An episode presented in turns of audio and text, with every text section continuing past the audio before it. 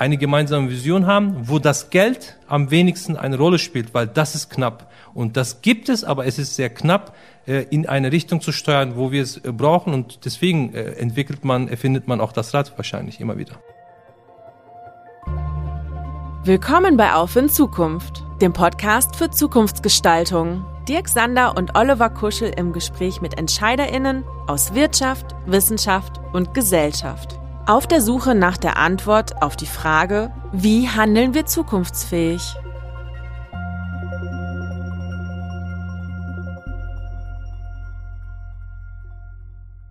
Hallo, liebe Zuhörende. Hier ist Dirk Sander und gemeinsam mit meinem Kollegen Oliver Kuschel gehen wir in diesem Podcast den Entwicklungen nach, die zu einer nachhaltigen Wirtschaft und Gesellschaft beitragen und für unsere Zukunft relevant sind. Wir begrüßen euch und unsere Gäste heute ausnahmsweise in unserer Villa Antropia, der Heimat für Zukunftsmacherinnen, denn die heutige Folge findet statt im Rahmen der Utopie-Konferenz der Leuphana Universität in Lüneburg. Sie steht dieses Jahr im Zeichen des enkeltauglichen Wohlstands. Und da können wir mit unseren Gästen eine ganze Menge zu sagen. Dabei stellen wir Utopien für das Ruhrgebiet in den Fokus und fragen, Ruhrtopia, welche Herausforderungen stehen einer enkelfähigen, zukunftstauglichen Region Ruhrgebiet gegenüber? Wie sehen die Zukunftsbilder für ein enkeltaugliches Ruhrgebiet aus und vor allem, welche Lösungen sind heute schon auf dem Weg? Ist das Ruhrgebiet als Hotspot für Social Entrepreneurship überhaupt denk- und umsetzbar?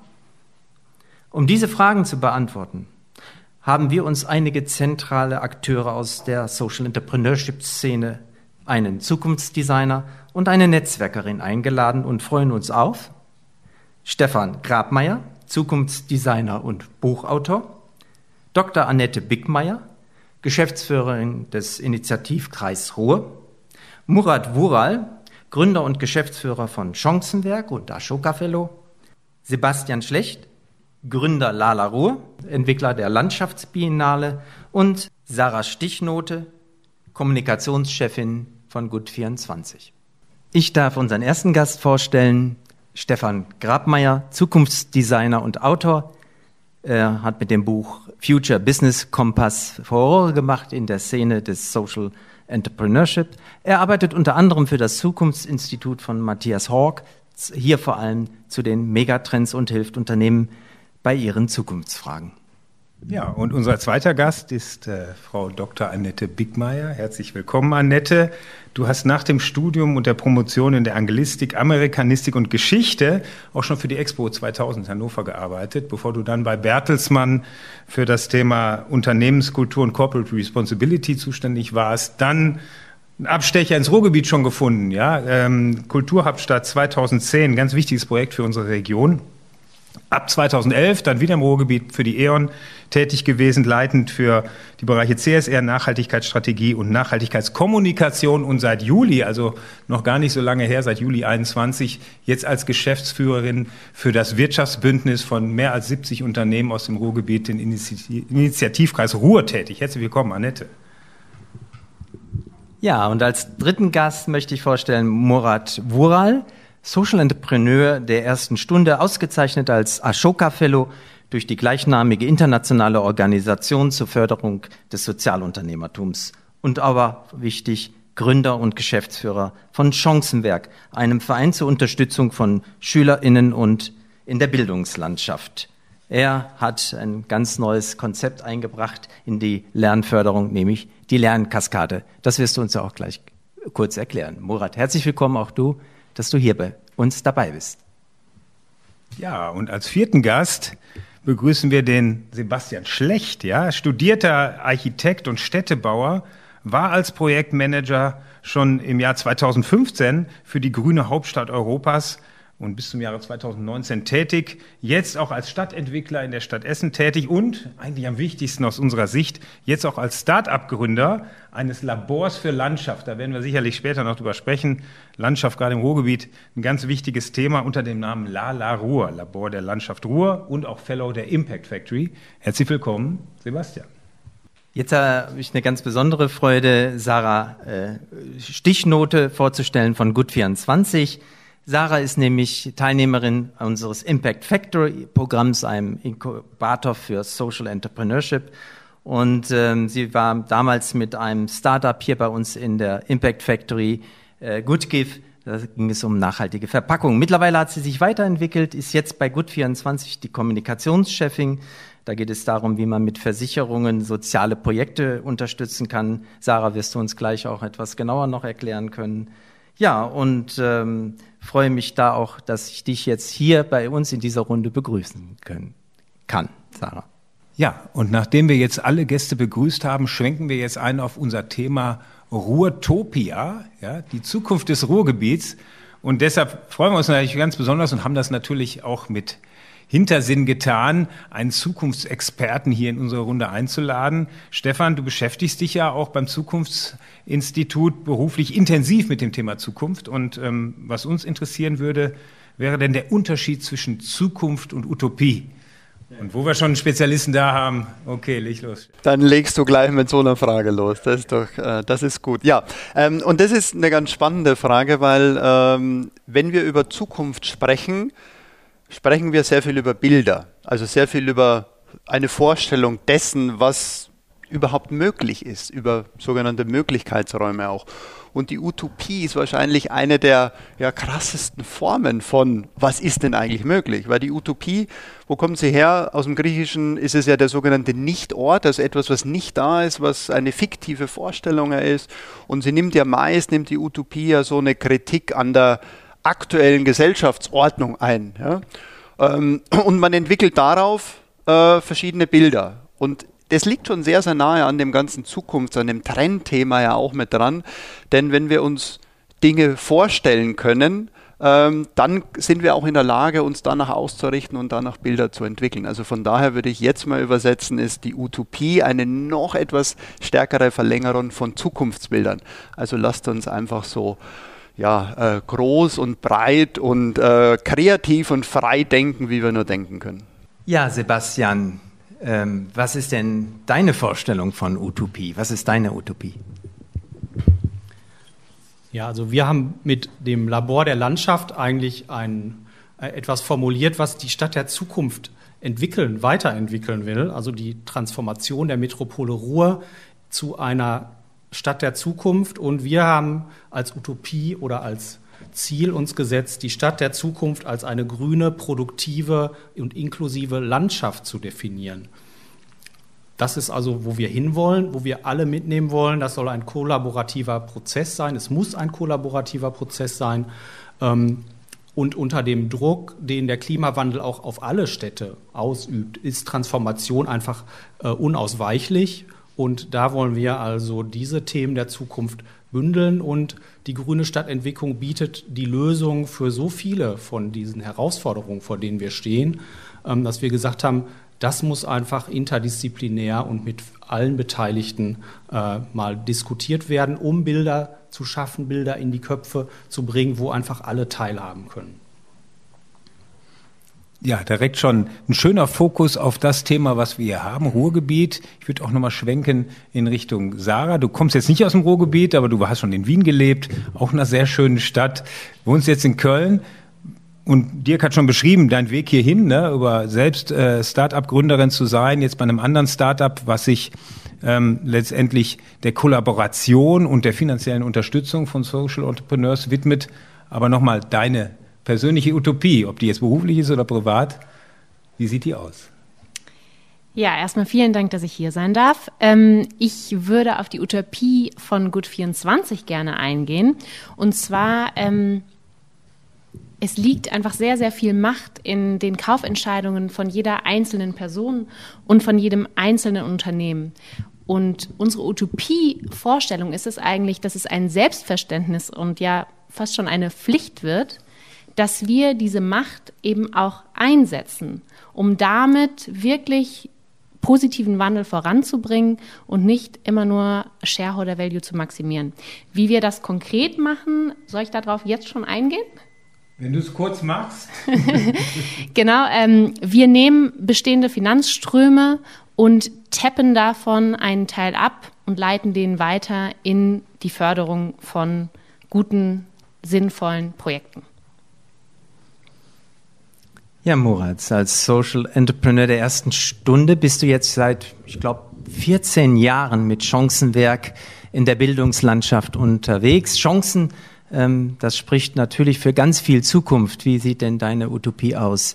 Wir sind seit 18 Jahren dabei mit Chancenwerk ähm, als ähm, im Ruhrgebiet geborene und auch ähm, Gastarbeiterkind arbeiten wir daran, dass im Bildungssystem die Chancenungleichheiten, die herrschen und, und Bildungsungerechtigkeiten, die da sind, ähm, dass wir die abschaffen.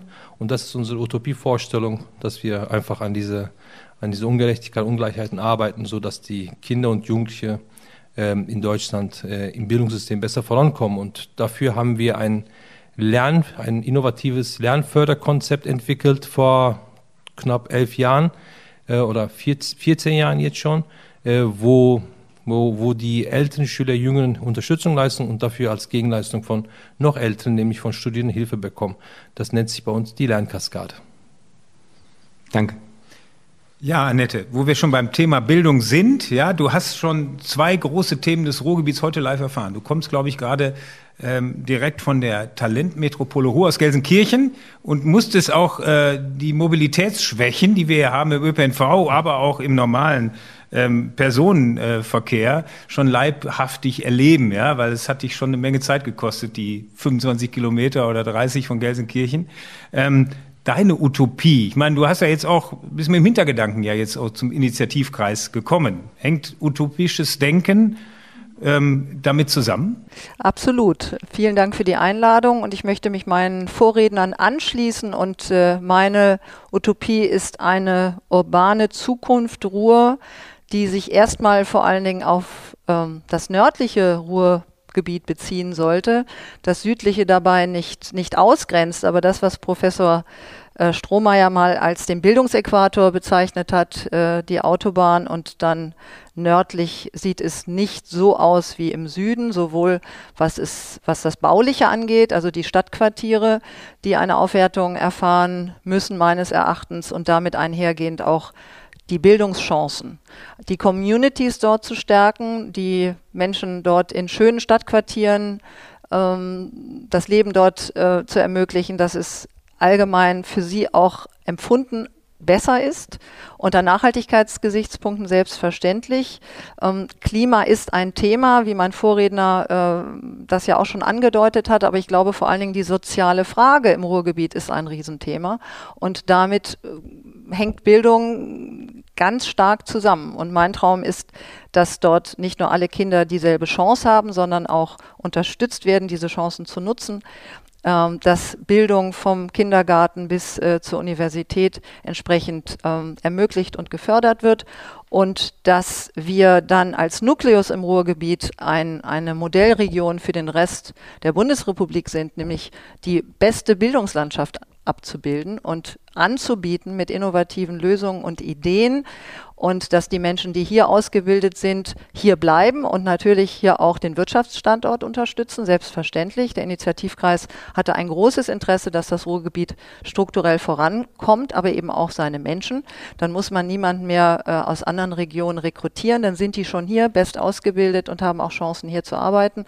Aber natürlich, dass dann auch andere zu uns kommen wollen äh, aus dem In- und Ausland, die die Chance nutzen, hier ausgebildet zu werden und gegebenenfalls dann auch diese diese Kenntnisse und ihre Ausbildung und gerne auch die deutsche Sprache, wenn ich das so persönlich sagen darf, ich finde sie sehr schön, mitnehmen und nutzen. Das würde den Wirtschaftsstandort Ruhrgebiet voranbringen, es würde Deutschland voranbringen und den einzelnen Menschen hoffentlich und sicher auch.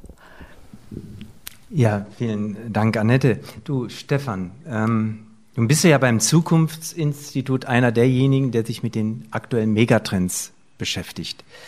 Wie passt das jetzt zusammen ähm, mit dem, was du über die Megatrends weißt, was Annette jetzt über die Herausforderungen des Ruhrgebiets erzählt hat, also Bildungschancen erhöhen beispielsweise? Reiht sich das auch ein in die globale Perspektive der Trends, die zurzeit äh, virulent sind? Also ähm wenn wir auf Trends gucken, gibt es verschiedene Betrachtungsweisen und es gibt ja unterschiedliche, vor allen Dingen Beobachtung und Beobachtungszeiträume. Wenn wir gucken ja auf sogenannte Megatrends und Megatrends Man kann auch, wir nennen die auch, auch gerne äh, Lawinen in Zeitlupe. Also das sind sehr langwellige Beobachtungen, also 30 bis 50 Jahre stellenweise. Also das sind gesellschaftliche Bewegungen, gesellschaftlicher Wandel, der schon da ist. Das ist alles da. Jetzt ist es bei der Trendbetrachtung ja so, ähm, und zum Beispiel ein Attribut für einen Megatrend ist, dass der global auftritt. Das heißt nicht, dass er überall in gleichem Maße auftritt, aber er ist da. Das, man nennt ein zweites Attribut ist äh, ubiquitär, schwieriges Wort, aber heißt, tritt in allen Lebenslagen auf, also kommt überall vor.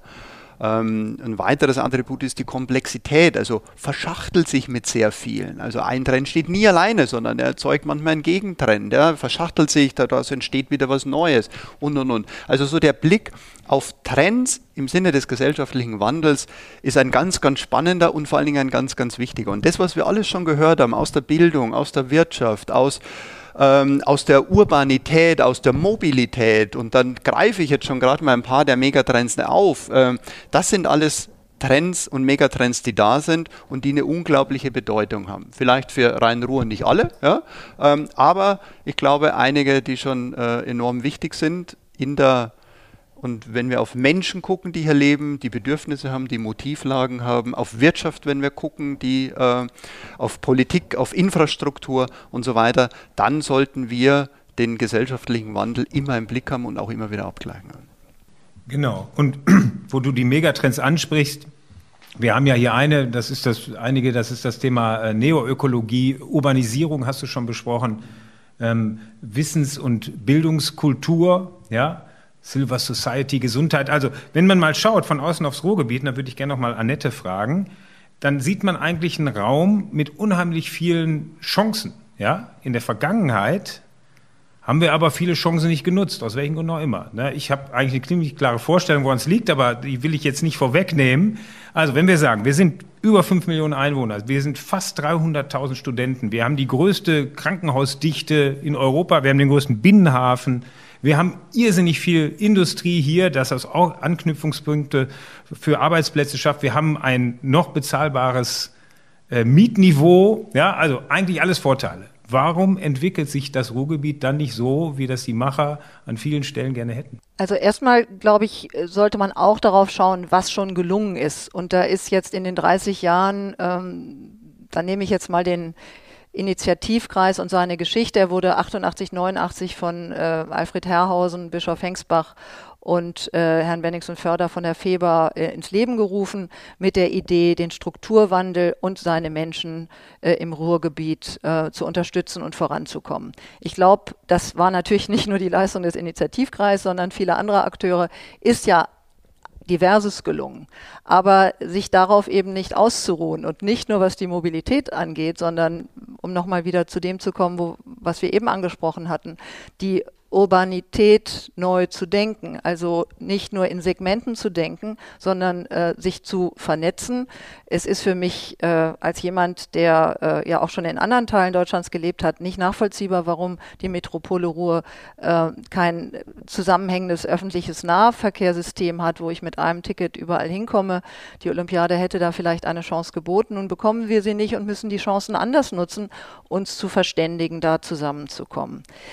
Ähm, ich bin seit 1.7. im Amt, habe mich vorher natürlich schon mit dem, mit dem Ruhrgebiet beschäftigt und kann jetzt auf deine Frage nicht eine äh, einfache Lösung anbieten. Ich beobachte es so wie du, habe auch so meine Ahnung. Immer wieder wird das Kirchturmdenken ähm, angeführt, dass äh, das ein Hindernis ist, aber das nützt ja nichts. Wir können jetzt nochmal wieder irgendwie stundenlang darüber sprechen, was alles nicht ist. Lass uns darüber sprechen, was möglich sein kann, wenn Akteure zusammenkommen, wenn Wirtschaft, die Kommunen, die Politik und vor allen Dingen die Bürger und die, die es betrifft, nämlich die Menschen, die in den Quartieren leben, die, die ja auch Vorstellungen haben, wie ihr Leben sein soll, die auch mitzunehmen und nicht nur von oben zu sagen, wir hätten da eine gute Idee für, für euch, sondern auch zu fragen, wie hättet ihr es denn gern, aber auch klare Anforderungen zu stellen. Wir wollen, dass ihr Bildung nutzt und wollen sie euch nahebringen und müssen das ermöglichen. Da geht es bei den Schulen los, aber was ist mit all dem, was man neben der Schule noch anbieten kann, dass Communities gelingen, dass es miteinander gelingt, gerade nach, während und vor der nächsten Pandemie, keine Ahnung. Aber dass Menschen Begegnungsräume nutzen und die müssen wir ihnen aber auch anbieten. und die müssen und sollten attraktiv sein in ihrem Sinne. Ja, den Ball, Annette, nehme ich gerne auf. Ähm, ich nehme die Stichworte Kirchturm, Denken, Überwinden, Miteinander. Ähm, äh, besser als gegeneinander. Dann machen wir auch gemeinsame Entwicklung. Jetzt haben wir ja, jetzt gucke ich mal in deine Richtung, Murat, und auch Sebastian, äh, ihr mit Chancenwerk und Lala Ruhr arbeitet ja an dem Konzept der Kollaboration, Kooperation. Wenn ihr vielleicht mal dazu etwas sagt. Sebastian, wenn du anfängst. Ja, danke für diese Überleitung. Das ist natürlich ein Thema, was uns super beschäftigt. Ähm, ich sage mal, die Probleme des Ruhrgebiets aus diesen strukturellen Dingen, die wollen wir jetzt nicht ähm, diskutieren, wobei das sicherlich an anderer Stelle unbedingt nötig ist. Thema Nahverkehr. Das Ruhrgebiet hat ja in dieser Zeit der Transformation schon so viel geschafft mit ähm, der IBA Emscher Park. Ähm, die Universitäten waren ja schon angesprochen. Ähm, grüne Hauptstadt Europas, Kulturhauptstadt Europas, was nicht alles gemacht wurde. Aber ähm, trotzdem, wenn ich jetzt international unterwegs bin, dann denke ich, wenn ich in Oslo stehe oder in Rotterdam oder in Wien, dann denke ich, ja, wieso ist das bei uns nicht so? Ähm, wieso gibt es das nicht? Wieso sind hier nicht so viele Ladesäulen, so tolle Leihräder, so schöne Radwege und so weiter? Also wir haben, denke ich mal, ein Riesenpotenzial. Ähm, wir können das auf jeden Fall auch. Ähm, vielleicht gehen wir auch andere Wege. Wir haben eine andere Struktur. Ich sage manchmal, das ist so eine Strukturlosigkeitspotenzial, was wir hier im Ruhrgebiet auch haben. Ähm, das hat aber vielleicht gerade jetzt auch äh, seine Potenzialräume, die wir nutzen können, wo wir ja auch toll drin sind, was wir auf alten welchen Zechengeländen und so auch ein bisschen notgedrungen schon lange machen. Das hilft uns ja auch in der Zukunft. Und wir sagen, ähm, dieses Labor der Landschaft ist eine Metropole. Also wir wollen nicht ins Sauerland und nicht ins Bergische Land, sondern wir sagen, eine Stadt mit fünf Millionen Einwohnern ist eine Landschaft und die muss funktionieren und das ist gleichzeitig eine lebenswerte und produktive Umgebung für alle Bewohner. Und da sehen wir so ein bisschen auch diese Utopie. Ähm, eine grüne, produktive, zirkuläre, inklusive Stadt, ähm, sagen wir, das ist, müssen wir als Landschaft sehen. Und es gibt diesen Begriff, ähm, den wir gerne benutzen, Think Landscape. Ähm, das ist die Stadt der Zukunft. Ja, das schöner hätte man es kaum formulieren können. Und wir haben aber eben gehört, dass sich der Initiativkreis auch stark in Richtung der nördlichen Gebiete ähm, äh, engagieren will, weil da natürlich ähm, ein großer Bedarf ist. Murat, du bist da auch tätig, ne? auch gerade in diesen Gebieten, weil da natürlich ähm, der Bildungshintergrund manchmal ein bisschen verbesserungsbedürftig ist ne? und unterstützenswert äh, äh, und fähig. Was hast du für Erfahrungen gemacht in den letzten 18 Jahren mit ich sag mal, wir sagen immer zunehmende Spaltung der Gesellschaft. Siehst du das ähnlich oder siehst du eigentlich, dass sich die Gesellschaft schon auch annähert? Also wir haben äh, angefangen in Castro Rauxel damals und heute sind wir bei über 20 Schulen allein im Ruhrgebiet und äh, unsere innovativsten Partner sind die Schulen selbst. Also das sind unsere Kooperationspartner, die ganz äh, wichtig sind, ähm, damit wir überhaupt die Kinder und Jugendliche erreichen können vor Ort. Ähm, wenn man das aber ganz genau hinschaut, wenn man sich das Ganze hinguckt äh, und äh, anschaut, äh, sind die Schulen eigentlich unser Nukleus. Da muss sozusagen die Kollaboration oder die Kooperation stattfinden.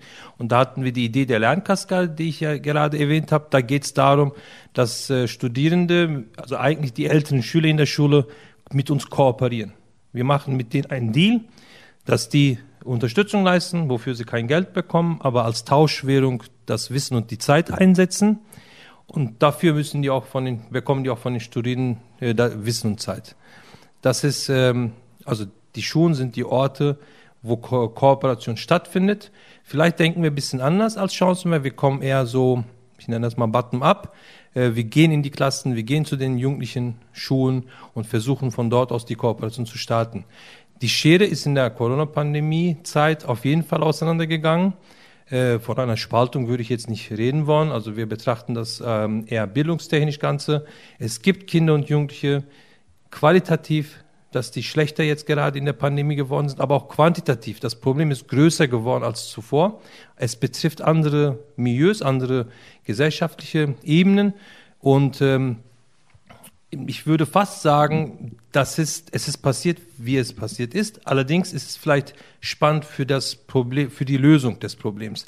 Weil wenn es plötzlich, äh, ich sag mal, kein Nischenproblem mehr ist, sondern ein, ein Problem der gesamten Gesellschaft geworden ist. Und das ist es meiner Meinung nach noch krasser und noch ähm, sichtbarer geworden, dann hat das vielleicht doch eine Chance, jetzt äh, gelöst zu werden. Also äh, das, das hört sich äh, komisch an. Also ich, äh, es, ist, es ist jetzt im Mittelpunkt. Das Problem kann man nicht mehr eben sagen, ja, wir lassen das mal so stehen, sondern wir müssen das Problem jetzt angehen. Umso größer gerade.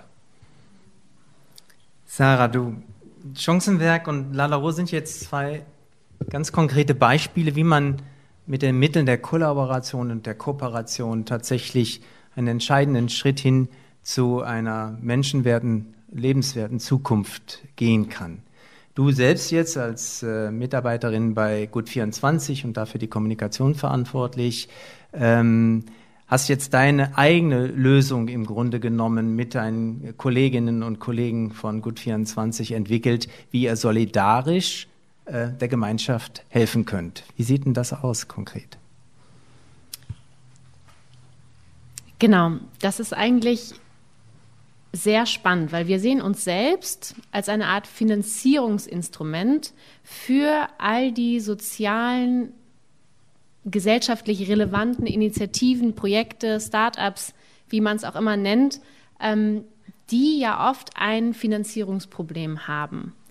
Ähm, und da können wir eigentlich reingehen, dass wir sagen, es gibt theoretisch genug Finanzierung für solche Initiativen, die gesellschaftliche Probleme lösen könnten, wenn wir einfach neue Wege gehen. Und zwar gibt es da das Geschäftsmodell des Tappings, was man zum Beispiel von, von Ecosia kennt. Also man nutzt einen sowieso bestehenden Service, dafür fließt Geld und man hat die Möglichkeit von dem Geld, was dort fließt, einen Teil abzuleiten und daraus Förderung für andere Projekte zu generieren. Und genauso funktioniert das auch mit Versicherungsverträgen. Also das heißt, in fast jedem Vertrag, den eine Person oder den ein Unternehmen abschließt, aber nicht nur abschließt, sondern auch hat, fließt eine jährliche Provision.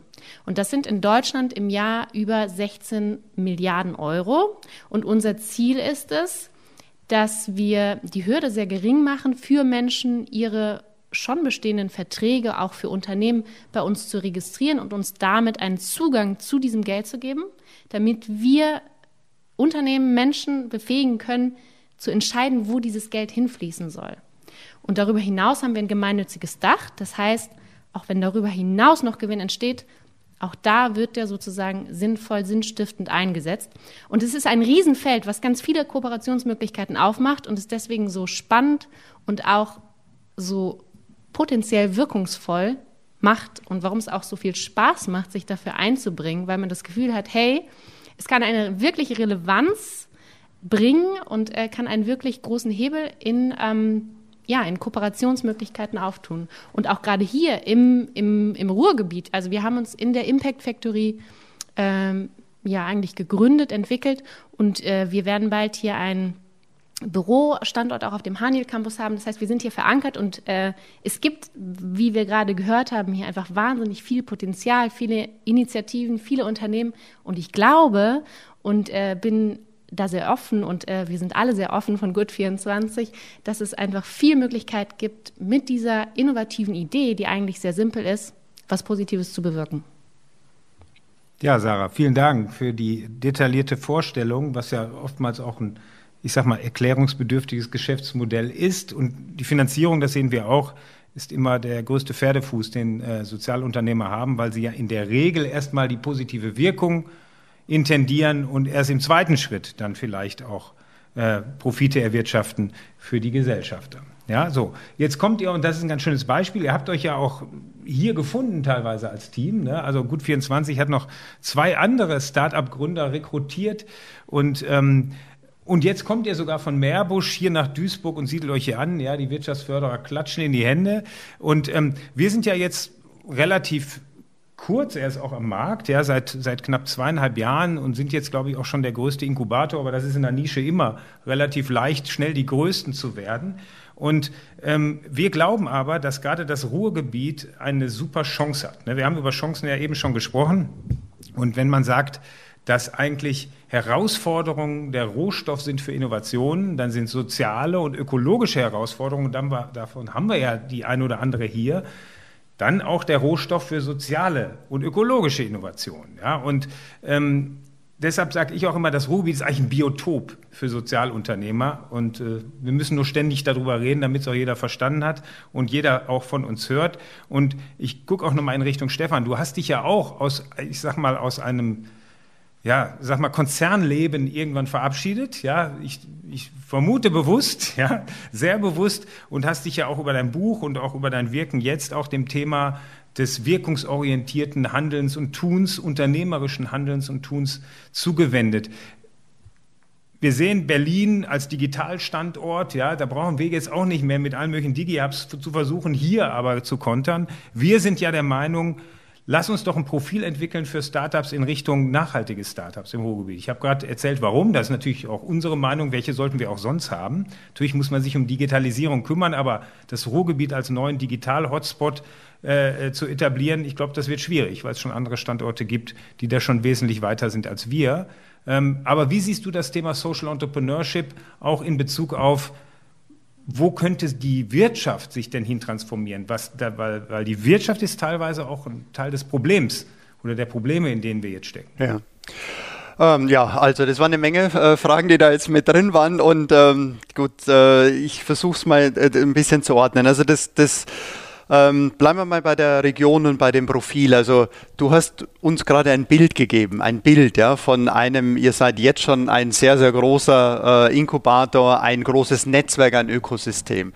Also wenn ich jetzt Bilder und vielleicht denken wir ein bisschen utopisch denken darf, ähm, warum äh, seid ihr nicht die Größten Europas? Warum seid ihr nicht die Größten der Welt? Ja? Wieso ist hier der Nukleus nicht das? Wir haben hier eine ganz tolle Expertise im Kleinen, die ist, die ist groß da. Also lasst uns doch diesen Traum auch aufleben und zu sagen, ähm, wo steckt denn das Potenzial und wo ist dieses Profil? Weil das Schöne an den Cl an Clustern, die wir kennen, an Innovationsclustern, ich bin ja viel unterwegs und war auch viel an vielen Innovations-Hotspots der Welt. Ja. Ähm, das Silicon Valley ist ja auch aus einer ähnlichen Idee heraus entstanden. Ein bisschen anders natürlich, weil das war eher so generalstabsmäßig und mit viel äh, finanzieller Unterstützung entstanden. Aber egal, wo wir hingucken, ich glaube, da steckt eine ganz, ganz Menge äh, äh, großes Potenzial mit drin. Ähm, die Frage der Startups, auch hier würde ich genauer äh, äh, nochmal drauf gucken, weil ich würde sagen, 60, 70 Prozent der Startups, die es gibt, zumindest in Deutschland, braucht kein Mensch. Ja, weil sie einfach nochmal eine Torpedierung des Konsumwahns sind. Also wer einmal Höhle der Löwen guckt, ja, dann, äh, ich weiß nicht, ob das das ist, was wir wirklich brauchen. Also sind das die Probleme, die wir lösen sollen. Und ich darf ja in dieser Community, in der ihr auch seid, äh, sehr viel und eng mit dem Professor Mohammed Yunus arbeiten. Ähm, und dessen Prinzip aus dem Social Business heraus ist ja, hast du ein Problem, dann gründe ein Unternehmen. Also dieser unternehmerische Spirit, den auch, den auch äh, mit, mit, reinzugeben. Und wir haben genügend Probleme, die da sind, die wir gehört haben. Das Thema Ökologie, das Thema der Bildung. Ähm, also auf der einen Seite sind es die Startups, die den, den, den Weg beschreiten und mit, mit äh, äh, bewegen können. Auf der anderen Seite sind es die etablierten Unternehmen. Und da, glaube ich, sind noch eine Menge Hausaufgaben zu machen. Und ich versuche es mal mit einer, vielleicht ist meine Utopie, die ich auch mit reinbringe. Ähm, ich habe mich ja auch viel mit ich würde es nicht alternativen, aber zumindest neueren äh, Ansicht oder Perspektiven, wie zum Beispiel die Gemeinwohlökonomie oder wenn man auf die B-Corporations entsprechend guckt. Und die B-Corporations ist eine spannende Initiative, die eine Mission haben. Und die Mission heißt, wir wollen die besten Unternehmen für die Welt sein und nicht nur die besten Unternehmen der Welt. Und wenn wir auf unser klassisches Wirtschaften gucken, dann geht es doch eigentlich immer nur darum, sind wir die Besten, machen wir den meisten Gewinn, unser EBTA der größte. Ich habe noch nie klassische Unternehmen von Teilen gehört, von äh, Wertströmen und ich kann irgendwo etwas rausnehmen und das in, in, in andere Innovationskanäle und so weiter reingeben. Also von daher glaube ich, brauchen wir viele neue Bilder, ähm, die wir im Startup-Umfeld haben, die wir auch in der, in der, in der, in der etablierten Wirtschaft haben. Ähm, das Potenzial ist da, wir müssen es tun. Annette, wie klingt das denn in deinen Ohren, was der Stefan jetzt gerade an uns adressiert hat? Warum werden wir eigentlich nicht, zumindest in Europa, äh, der größte Ort hier im Ruhrgebiet, ne? äh, die, die größte Region für äh, die Lösung von gesellschaftlichen Problemen? Ähm, jetzt weiß ich von dir, dass du tatsächlich auch einen Hintergrund hast zu ähnlichen Themen, die wir hier bewegen. Nachhaltigkeit und auch Wirkungsorientierung ist dir tatsächlich nicht unbekannt. Und jetzt übernimmst du aber doch einen großen Industrieverband, ähm, der eine ganz andere Geschichte hat. Wie, wie, wie klingt das für dich? Ist das eher äh, spooky oder spielt das auch eine Rolle in euren Überlegungen? Nein, absolut. Ich äh, denke da nicht äh, in Grenzen. Ähm, ich unterstütze, was du sagst, aber nicht in jedem Punkt. Also ich glaube schon, dass die Startups, der Initiativkreis hat äh, vor einigen Jahren mit äh, unterschiedlichen Mitgliedern die Gründerallianz Ruhr gegründet und äh, ermutigt Startups aus aller Welt, äh, im, im Data Hub Ruhr ähm, Lösungen anzubieten für die Industrie, eben anders als in Berlin, gegebenenfalls äh, hier Business to Business zu helfen, zum Beispiel äh, Erdsenken früher zu erkennen, den Sperrmüll, die Sperrmülltransporte äh, ökologischer, also im Sinne von äh, effizienter zu gestalten. Kleine Lösungen, die aber ähm, oder kleine Angebote, die aber doch einen, einen großen Hebel haben können. Und sage ich mal, der Not der Industrie auch entgegenkommen, wenn sie aus sich selbst heraus, äh, aus verschiedenen Gründen vielleicht nicht in der Lage sind, diese Lösung zu finden, dann auf Startups zu rekurrieren, die ihnen diese Lösungen, auch technologische Lösungen anbieten, um nachhaltiger wirtschaften zu können. Warum? Jetzt deine Frage, ich habe sie nur noch halb im Kopf. Also am Ende des Tages ist immer die Frage, entscheiden wir uns dafür und stellen wir Gelder bereit und äh, bringen Menschen ähm, aktivieren Menschen, diese Idee zu unterstützen und finden heraus, wer dem gegebenenfalls im Wege steht und auch den zu unterstützen. Also äh, das ist das verbinde ich auch mit der äh, mit mit meiner Arbeit im Initiativkreis Ruhr, ein Wirtschaftsverband, der sich äh, als Lobbyist des Ruhrgebiets versteht. Es geht darum, äh, dass die Wirtschaft Strukturwandel und die Menschen hier unterstützen möchte einer der früheren Moderatoren hat es mal so formuliert, äh, der Initiativkreis sei die Bürgerinitiative der Wirtschaft. Und das finde ich ein ganz schönes Bild. Äh, wir sind die Lobbyisten für das Ruhrgebiet und seine Menschen. Jedenfalls ist das meine Auffassung. Und ähm, so habe ich auch äh, die Mitglieder verstanden. Und das ist äh, unser Aufbruch in ein weiteres äh, Kapitel, nicht nur des Initiativkreises, sondern dass wir einen Beitrag leisten, dass es hier für die Menschen und auch für die Wirtschaft, die dazugehört, besser wird. Mhm. Sebastian von Lala Ruhr. Ja, ich finde das ähm, zwei tolle Anknüpfungspunkte oder drei eigentlich, an die ich gerne, äh, ich, an denen ich mich ein bisschen entlanghangeln will. Es kostet was, ähm, es ist eine Initiative und ähm, was kann man daraus auch für Bilder entwickeln oder was für Bilder braucht man auch, um überhaupt die Motivation zu haben? Und das ist gerade so eine interessante Phase. Wir leben in einem Zeitalter, wo sich sehr viel verändern muss. Wir merken, dass Dinge, an die wir uns lange so gewöhnt haben, dass die vielleicht Fehler hatten, falsch waren. Das Ruhrgebiet ist eine tolle Region, man kann es aber auch als ein riesen ökologisches Desaster betrachten, was total abgesenkt, unterwühlt und verseucht ist. Und hier leben fünf Millionen Menschen. Da machen wir jetzt das Beste draus, das haben wir gelernt, das können wir jetzt auch gut. Ähm, und wir sind trotzdem grün und so.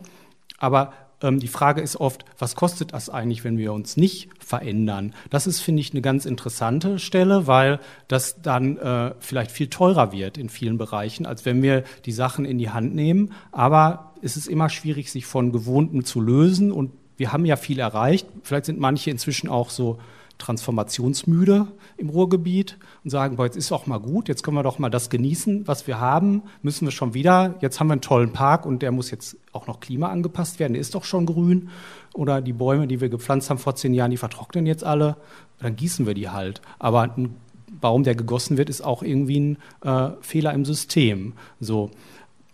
Und ähm, wenn man das jetzt weiterdenkt, dann braucht man also eine Vision, ein Bild. Und das ist äh, ganz interessant, dass man da einfach auch im Gespräch sich dem annähert. Also reden über die Zukunft. Wie reden wir über die Zukunft? Und damit formuliert man ja auch. Und was ist das dann? Und dass da so ein Bild entsteht, wo man sagt, ja, das ist eine super Zukunft und da können wir uns hinbewegen. Und dann gibt es verschiedene Beiträge in der Bildung, im Start-up-Bereich, aus der Industrie, von Bürgern, von Gärtnern äh, oder ähm, aus allen möglichen Bereichen kann man da an diesem Bild einen Beitrag leisten. Aber irgendwie muss dieses Bild entstehen.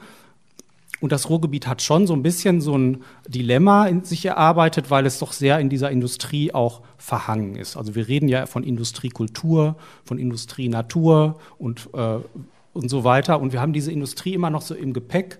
Und vielleicht müssen wir, ähm, um das in die Zukunft zu bringen, dann auch über was anderes reden, über die Zukunft reden und nicht die Vergangenheit immer noch mit, mit uns nehmen. So. Und das in so einem gemeinschaftlichen Prozess zu bringen, ist die Zeit, wo man das sowieso muss. Glaube ich, das ist ähm, eine ganz spannende Dekade, vor der wir da stehen gerade. Seitdem ich mich erinnern kann, in der Kindheit habe ich äh, Probleme äh, im Ruhrgebiet, äh, die ich immer äh, erleben durfte und äh, habe, äh, von Sprachproblemen bis hin zu, ähm, welche Schulform wird empfohlen, wenn man in der vierten Klasse ist und so weiter und so fort, im Bildungssystem immer Probleme erlebt. Ähm, es ist sehr äh, spannend. Also wir haben aus diesen Problemen, die wir erlebt haben, jetzt ich spreche stellvertretend für viele Biografien wahrscheinlich, die die Ungleichheit und die Ungerechtigkeit erlebt haben, ähm, eine Lösung generiert, nämlich äh, im Chancenwerk die Lernkaskade als Produkt entwickelt, wo man gegenseitig als Tauschwährung das Wissen und die Zeit nutzt, um ähm, weit weg vom Geld quasi, also die Zielgruppe, die die Probleme die Ungerechtigkeit und Ungleichheit erlebt, hat meistens genau die Währung Geld nicht zur Verfügung, sonst würden die das Problem ja anders lösen versuchen, wie bekannt ist. Ähm, und deswegen haben wir die Tauschstellung, das Wissen und die Zeit eingesetzt, um ähm, diese Zielgruppe oder diesen Menschen auch eine Möglichkeit zu geben. Ich frage mich aber wirklich ernsthaft, ähm, sehr konstruktiv übrigens, warum es nicht, warum es mir nicht schaffen, ähm, obwohl wir im Ruhrgebiet so viele Probleme haben, ein Viertel unserer Schulen, Kooperationsschulen sind aus Ruhrgebiet, über 20, Rest aus ganz äh, elf Bundesländern insgesamt, aus ganz Deutschland. Warum äh, wir, wenn wir digitale Lösungen generiert haben, als Produkt, als erster ein Bundesland Bremen uns anruft und sagt, lasst uns kooperieren. Also wir haben aus Castrop-Rauxel als Ideengeber aus Castrop-Rauxel, aus Ruhrgebiet, ich bin stolz darauf, nach Bremen die Idee gebracht, ähm, Lernförderung digital anzubieten mit Studierenden aus Lübeck, Rostock, München, Berlin und haben äh, innerhalb kürzester Zeit über 800 ähm, äh, Jugendlichen mit knapp 50 Studierenden geholfen. Und das Land Bremen will mit uns weiterarbeiten. Es gibt gerade eine Metropolregion, ähm, die auch genau die Idee jetzt aufnehmen, mit 27 Stunden sieben weiteren Partnern das auch aufsetzen möchten. Und ich, ich frage mich ernsthaft, warum niemand aus Ruhrgebiet uns sieht, uns anruft oder uns mal fragt, ja, so was wir für Ruhrgebiet doch noch hinbekommen könnten. Und ähm, ich weiß nicht, woran das liegt. Ja, ich weiß nicht, Annette, ob du darauf antworten willst. Das kommt natürlich noch ein bisschen früh. Du bist ja jetzt auch erst seit sechs Wochen dabei. Schön ist aber, ähm, dass du aber die Nachricht vielleicht auch weiter transportieren kannst, ja, an den einen oder anderen? Ja, ich stehe steh hier nicht als Vertreterin der Schulen oder ähm, irgendeines Ministeriums. Das wäre jetzt eigentlich eine Frage, die ich an ein Ministerium auch weitergeben würde ähm, zu fragen, warum nehmt ihr äh, Ideen nicht auf? Ich stehe hier aber durchaus auch zum Beispiel für das Thema Innovation City Ruhr. Äh, Bottrop damals äh, unter Wolf Bernotat, einem früheren Moderator, ins Leben gerufen. Ich hatte in, in der Zeit damit auch beruflich zu tun, bin heute ähm, sehr begeistert, was die Kollegen da in zehn Jahren auf die Beine gestellt haben. Ähm, man erzählt mir, dass aus China, aus USA, aus aller Welt immer wieder Gäste kommen, um sich äh, die Modellstadt Bottrop von Innovation City zum CO2-Reduktion. Sie kriegen es hin, 50 Prozent CO2-Reduktion im Bestand in einem Stadtquartier ähm, äh, zu erzeugen oder zu erreichen. Und da frage ich mich auch, warum in den zehn Jahren dieses Modell nicht über ganz, das ganze Ruhrgebiet ausgerollt wurde, man sich aber in China dafür interessiert. Man könnte jetzt lakonisch antworten, weil der Dichter im eigenen Lande halt selten etwas gilt und man sich freuen muss, wenn Bremen anruft. Toll wäre, wenn demnächst auch Berlin anriefe. Ja, dass auch das Ruhrgebiet und Nordrhein-Westfalen anrufen sollten, äh, unterstelle ich jetzt mal, wäre gut. Um, sollte ich mal einen der Minister treffen, würde ich das auch so weitergeben. Aber äh, die Antwort habe ich nicht. Ja, vielleicht hat es auch mit dieser, äh, ich sag mal, politischen Zerrissenheit hier im Ruhrgebiet zu tun, ne, dass eine Schule in Duisburg einem, einem anderen Regierungsbezirk angehört als eine Schule in Bochum oder in Dortmund. Ja, so, dass man mit einer Zunge letztendlich auch nicht sprechen kann. Murat, das hast du ja wahrscheinlich auch schon erfahren. Mich würde jetzt mal, äh, Stefan, man hört dir ja an, du kommst nicht hier aus der Region. Ja? Ähm, du lebst jetzt in Bonn. Wie siehst du das Ruhrgebiet von außen? Wir können es kaum sagen, weil wir, ich bin hier geboren und lebe ja auch schon die ganze Zeit. Wie, wie nimmst du das wahr? Also was ich wahrnehme ist, ähm, und du hast es am Anfang bei deiner Einleitung gesagt, dass es ähm, ja ein Konglomerat von verschiedensten Städten und Kommunen ist, also insgesamt der 53. Dennoch ähm, gibt es ja ein etwas drüber die Region, ja, die Region Rhein-Ruhr, ähm, wobei ich das nicht so wahrnehme. Also für mich ist ja auch immer die Frage, ähm, wenn wir komme nochmal ganz kurz vom, von einem Trend. Ein Megatrend ist äh, die Individualisierung und die Individualisierung hat ein sogenanntes, also so ein Subtrend ist das sogenannte Identity Design. Also in welchem Identitätsraum befindest du dich denn eigentlich? Ja? Ähm, und also die Identität ist ja grundsätzlich die Frage aller Fragen. Wer bin ich? Oder wer bin ich nicht? Also eigentlich fängt es immer davon an, wer bin ich nicht, um zu, herauszufinden, wer ich denn bin. Ähm, und die Frage ist, ähm, wie entsteht denn ein Ich im Wir? Also wie, was ist das Größere? Ist das größere äh, Ziel schon zu sagen, ich bin die Stadt und ich bin in meinen Infrastrukturen und politischen Systemen und so weiter dort verankert? Oder ist es die Region? Also wo ist es wir? Das können wir natürlich weiterspielen, von der Region in die Republik, von der Republik in den Kontinent und vom Kontinent in die Welt. Und wenn wir, ähm, ich glaube, die Welt systemischer denken würden, was wir nicht tun aus meiner Sicht, ähm, Sebastian, du hast vorher mal ein, ein Thema genannt, deswegen fand ich das Bild so schön, nämlich ähm, die Region aus der Landschaft heraus zu denken. Das ist ein ganz anderes Bild, als zu sagen, ich denke jetzt mal 53 Städte sondern du bist in eine größere Systemebene gegangen. Und ich glaube, wenn wir, wenn, wir, wenn, wir, wenn wir dort sind, und, und da sollten wir vielleicht mal ähm, äh, über Bilder nachdenken, ist, ähm, was ist das größere Wir? Ähm, jetzt kann ich sagen, ist es der Purpose, ist es der Sinn und Zweck des Ganzen, was wir, was wir entsprechend tun. Ähm, aber wo und wie sind wir in der Lage, die Probleme zu lösen? Weil es wird keiner von uns alleine lösen, es wird kein Unternehmen alleine lösen. Annette, du hast vielleicht eins, das würde ich nochmal mit reinnehmen. Vorher haben wir von dem Data Hub gesprochen. Äh, eine klingt nach einer sehr tollen Initiative, auch ein Problem reinzugeben in zum Beispiel Gründungen. Das ist das, was ich vorher mal meinte, hast du ein Problem, gründe ein Unternehmen. Also man nennt es ja so Mission-Driven Innovation. Also nicht nur so sagen, man bietet etwas an, sondern es gibt ein Problem, bitte versucht Lösungen dafür zu finden. Ja. Ähm, also ich glaube, da, da gibt es verschiedene Möglichkeiten. Das waren jetzt ein paar Gedanken, ich weiß gar nicht, ob es so klar strukturiert war, aber zumindest ähm, das, was mir äh, zu deiner Frage eingefallen ist. Ja, vielleicht äh, leite ich noch, gleich nochmal an dich über, Sebastian. Ähm, wenn wir die Frage, wo ist eigentlich das größere Revier im Ruhrgebiet, wenn man uns aufs Ruhrgebiet zurückschaut, dann wird uns von außen oft äh, wiedergespiegelt, ähm, seid von Typus her, ne? der Ruri oder so jemand. Also das Ruhrgebiet ist bekannt irgendwie, also äh, Zusammenstehen in der Not oder so Kumpelsolidarität. Ne? Also die, die gemeinsame Not hat auch zu gemeinsamen Lösungen geführt. So, das ist ja eigentlich irgendwo da in der Mentalität, also zumindest im Blick, im Bild, dass man von dem Ruri so hat. Jetzt hast du ja, ähm, Sebastian, tatsächlich dich auf den Weg gemacht, irgendwo ein größeres Wert zu schaffen mit äh, Lala Ruhr. Also Empowerment zu ähm, generieren, um die Menschen auch wirklich aktiv miteinander äh, in, äh, in die Zusammenarbeit zu führen, damit sie an konkreten Lösungen arbeiten können. Wie siehst du das? Ja, unsere, unser Gedanke oder was wir diskutiert haben am Anfang war auch, wie kann man denn diese Stadt der Zukunft, grüne Stadtentwicklung im Ruhrgebiet, mit wem muss man das diskutieren?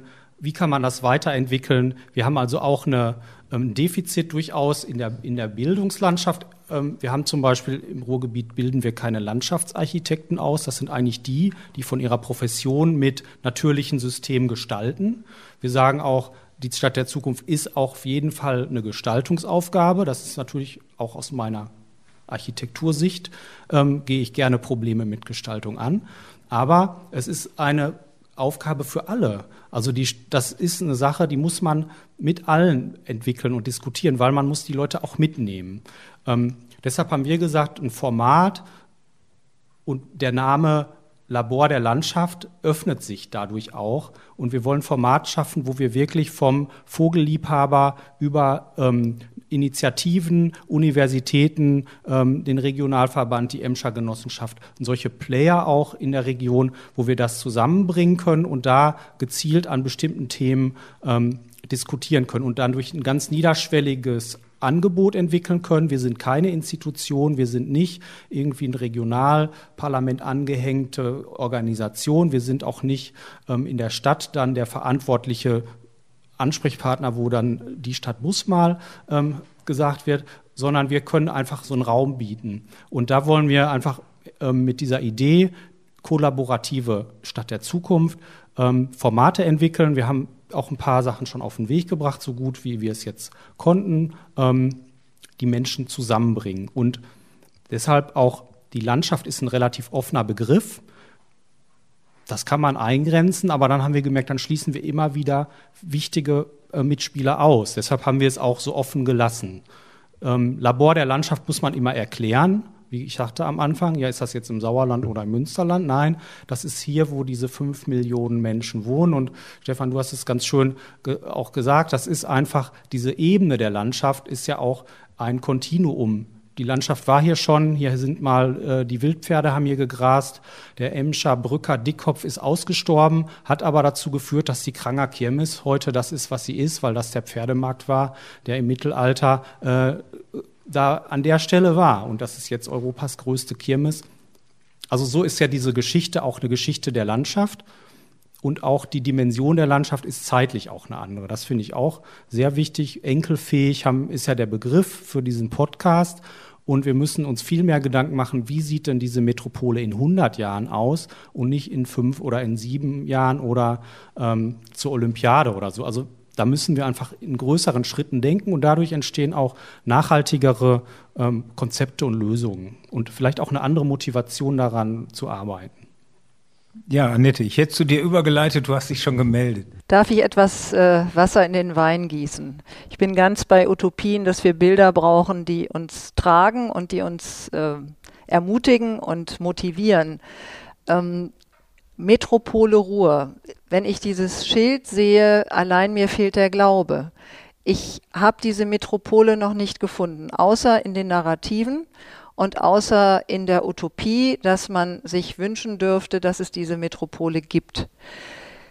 Mir sagen Experten, ja, auf äh, der Ebene der Kultur, da sind wir durchaus mit Metropolen vergleichbar. Es gibt äh, wunderbare Kulturstätten und äh, auch entsprechende Angebote.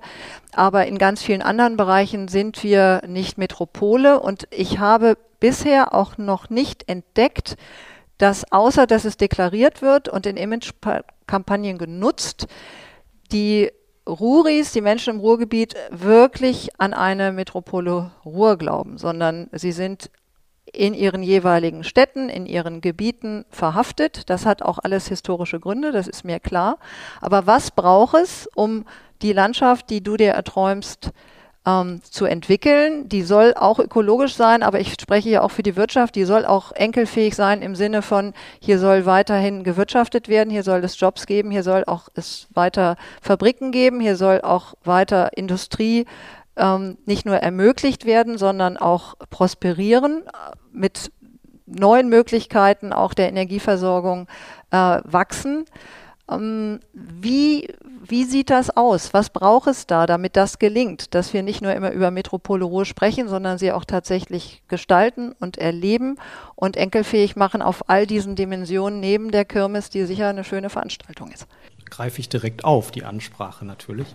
Ähm, also ich bin davon überzeugt, dass es, ähm, das Ruhrgebiet hat eine Identität. Wir sind das Ruhrgebiet der Ruhrpott, das sind ja so Identitäten. Der Begriff Metropole Ruhr, das ist richtig, der ist sperrig und der ist nicht richtig gelandet. Den haben wir aber verwendet, weil er einfach ein Wording ist. Und das Ruhrgebiet, und wir reden so oft über die Emscher, den Emscher-Umbau, das ist auch manchmal so ein Spagat, den man da macht. Ist es das Ruhr-Emscher-Gebiet? Der Name wird sich vielleicht nie finden. Wir haben vorhin drüber geredet, vielleicht in 200 Jahren. Vielleicht wird in 200 Jahren diese Metropole Ruhr ähm, oder die, das Ruhrgebiet auch einen ganz anderen Namen haben, so wie Berlin früher auch was ganz anderes war. So. Das ist vielleicht auch, muss, diese Frage muss man vielleicht gar nicht lösen, aber ich glaube, diese Identität, äh, die haben die Menschen im Ruhrgebiet, auch heute noch, auch wenn die Zeche schon zu ist. Ähm, das Ruhrgebiet verändert sich aber auch. Und wir haben da schon auch eine ganz klare Entwicklung zu mehr Metropolenwunsch. Also die Leute im Ruhrgebiet wollen ja auch ähm, davon reden, dass sie in der Metropole sind. Ich lese ja das schon bei jungen Leuten so.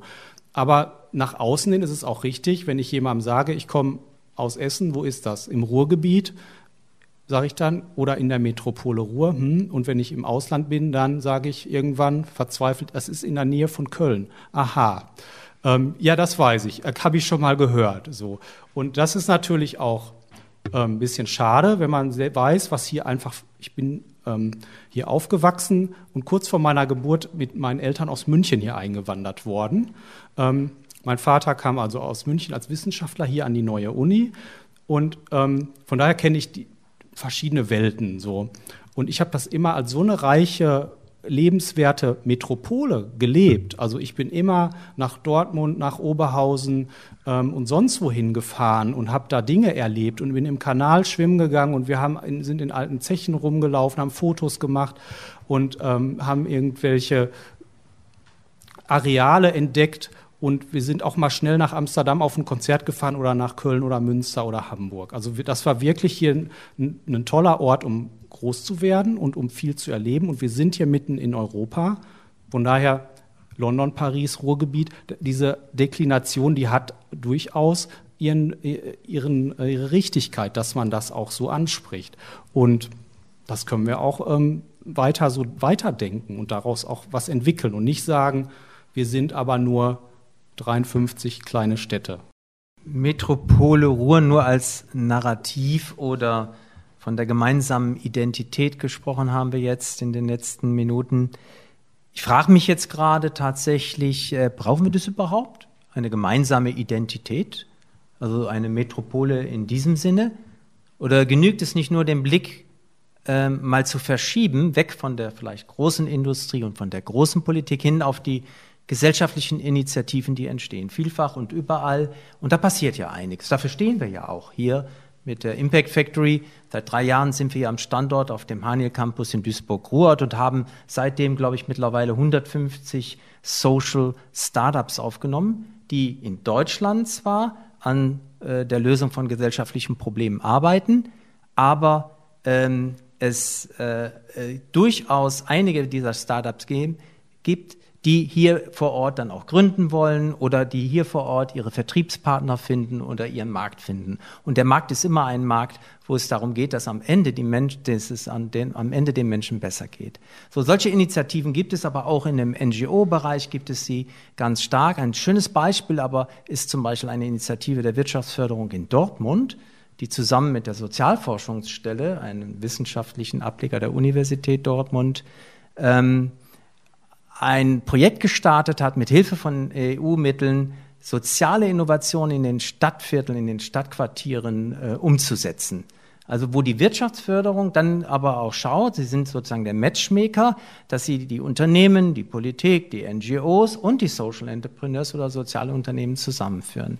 Und das alles, was passiert, muss irgendwo koordiniert werden und braucht auch finanzielle Unterstützung. Und das ist, glaube ich, etwas, wo, ähm, wo man äh, mit der Politik und aber auch der Industrie, mit den großen Unternehmen und Konzernen gemeinsam einen Strick arbeiten kann. Dazu braucht es, glaube ich, keine große Identität, gemeinschaftsstiftende Identität, sondern du löst einfach hier ganz pragmatisch die Probleme vor Ort und mitunter entstehen damit sogar neue innovative Geschäftsmodelle. Vielleicht doch nochmal in deine Richtung, Annette.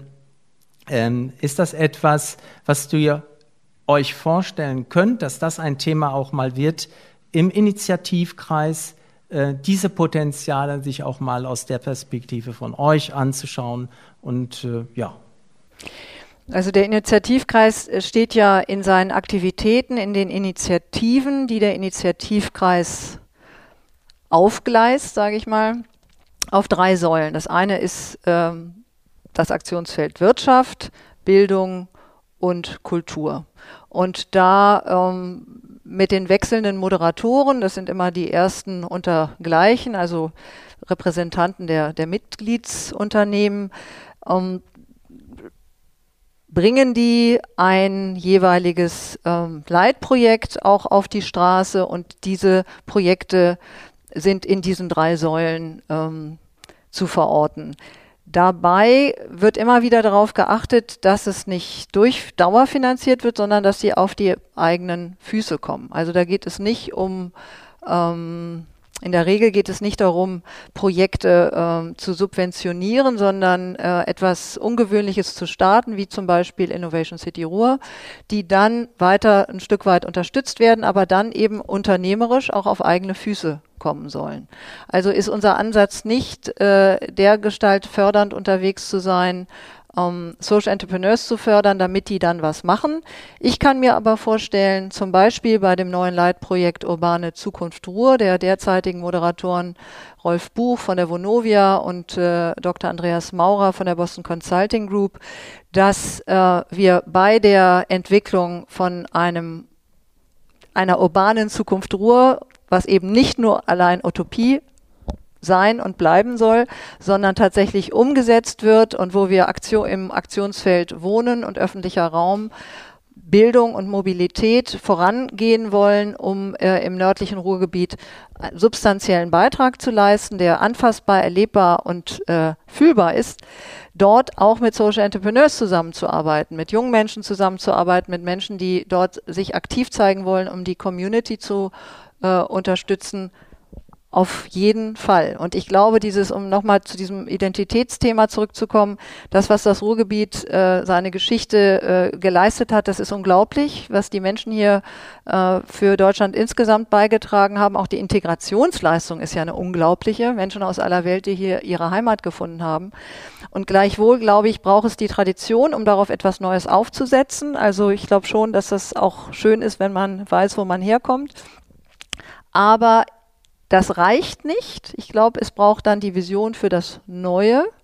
Äh, und dann brauchen wir auch nicht mehr über Identität zu sprechen, sondern dann erleben wir sie, wenn wir in diese Quartiere kommen, weil die Leute da aktiviert sind, sich dort wohlfühlen und gar nicht mehr erklären müssen, äh, warum sie da sind. Und wir diese manchmal ja etwas akademisch anmutenden äh, Debatten darüber, was ist jetzt eine Metropole Ruhr, gibt es die überhaupt, sondern ähm, dann ist das so und jeder, der hierher kommt, wird es spüren. Ich möchte jetzt nicht andere äh, Metropolräume irgendwie als Vergleich aufführen, da werde ich wahrscheinlich dann auch äh, kriege ich, werde ich irgendwie äh, beschimpft. Aber ich kann mir vorstellen, dass es in manch anderen Ecken äh, diese Debatte gar nicht gibt. Und vielleicht sollten wir einfach zeigen, was es heißt, Metropole Ruhr zu sein. Also einfach machen. Mehr besprechen. Einfach mal machen. Genau. Leicht gesagt, ich weiß es. Also ich glaube, die Identitäts Identitätsfrage lässt sich von alleine klären, wenn wir es schaffen, dass die Menschen im Ruhrgebiet eine gemeinsame Vision haben, äh, so wie du das gesagt hast. Ähm, aber Menschen, die nicht gleichberechtigt sind, nicht das Gefühl haben, gleich zu sein, werden keine gemeinsame Vision ähm, bauen können oder entwickeln können. Wir können nicht von nördlich A40 mit äh, südlich A40 zusammenpacken und sagen, wir haben jetzt gemeinsame Vision. Das ist nicht der Fall. Das heißt, wir müssen erst auf unsere Ressourcen, ich gehe mal weg von, diesem von der Problembetrachtungsweise, wir haben nicht Probleme im Ruhrgebiet, die wir lösen müssen, sondern wir haben Ressourcen äh, im Ruhrgebiet, die wir sehen müssen und anpacken müssen und, und irgendwie kanalisieren müssen. Und was wir im Chancenwerk gemacht haben, ich kann ja nur das berichten, was mich 18 Jahre äh, bewegt und immer noch bewegen wird, ist, wir gehen in die Schule, gucken, wer hat Probleme und wie können wir denen zutrauen und denen eine Möglichkeit geben, obwohl sie Probleme haben, doch an, der, an dem Problem zu arbeiten. Und wenn man das dann größer betrachtet, ähm, oder äh, auf eine andere Ebene betrachtet, ist es genauso, wie können Organisationen schon miteinander kooperieren. Jeden Tag wird das Rad neu erfunden. Ja, und das machen wir sehr, wir sind sehr gut darin insgesamt als Gesellschaft und machen auch, haben auch Spaß daran. Aber damit, das muss aufhören. Wir haben zum Beispiel im Chancenwerk die digitale Lernplattform Chancencampus entwickelt, um die Tauschwährung von ich sag mal, Jugendlichen wegzubringen hin zur Organisation. Warum sind nicht alle schon da drin? Das ist unser Ziel jetzt gerade. Wir versuchen, andere Kooperationspartner da reinzuholen. Die Lösung, die Sie auch entwickelt haben als andere Organisation, bringen Sie da rein, damit ich mit meinem Chancenwerk für meine Kinder nutzen kann und umgekehrt. Also wir müssen einfach eine gemeinsame Vision haben, wo das Geld am wenigsten eine Rolle spielt, weil das ist knapp. Und das gibt es, aber es ist sehr knapp, in eine Richtung zu steuern, wo wir es äh, brauchen. Und deswegen äh, entwickelt man, erfindet man auch das Rad wahrscheinlich immer wieder. Ja, Murat, ist schön, wie, wie authentisch du das beschreibst. Ja, und du glaub, du konntest auch nur deshalb so erfolgreich sein mit deiner Initiative, weil du aus der eigenen Betroffenheit äh, reagiert hast und dann genau das Problem verstanden hast, aber auch einen Antrieb hast. Ähm, gehabt hast, der dich jetzt 18 Jahre getragen hat. Ne? Und äh, das Ruhrgebiet ist nach Berlin leider, ja, aber immerhin äh, die zweitgrößte Region, was Ashoka Fellows angeht. Also wirklich Menschen, die was Außergewöhnliches bewegt haben. Und vielleicht ist das ja auch konkret was, was wir hier aus dem Gespräch auch mitnehmen können. Annette ist ja auch da, ja, zu sagen, was haben wir eigentlich für Vorbilder hier, die auch schon wirklich eine Menge bewegt haben? Und muss eigentlich jede Stiftung oder jedes Unternehmen auch immer sein eigenes Ding machen? Oder können wir nicht gucken, lass doch mal schauen, was gibt es hier eigentlich, was schon eine Menge an, an Expertise und Erfahrung aufgebaut hat und, und die Stärken letztendlich dieser Initiativen nutzen? Ja, in der Vergangenheit waren wir noch nicht so sehr im Austausch mit dem Initiativkreis, ja, weil wir auch nicht das Gefühl hatten, dass unsere Themen im Fokus stehen. Ähm, aber das kann sich ja ändern, das kann sich mit den Moderatoren ändern, das kann sich jetzt auch mit dir als Geschäftsführerin ändern. Ja, zumindestens von dem, was du gemacht hast in der Vergangenheit, hatten wir die Hoffnung, okay, die versteht schon, glaube ich, ziemlich genau die Annette, was uns hier umtreibt, was unsere ähm, äh, Startups hier umtreibt. Ich würde aber auch gerne noch mal in Richtung Stefan schauen.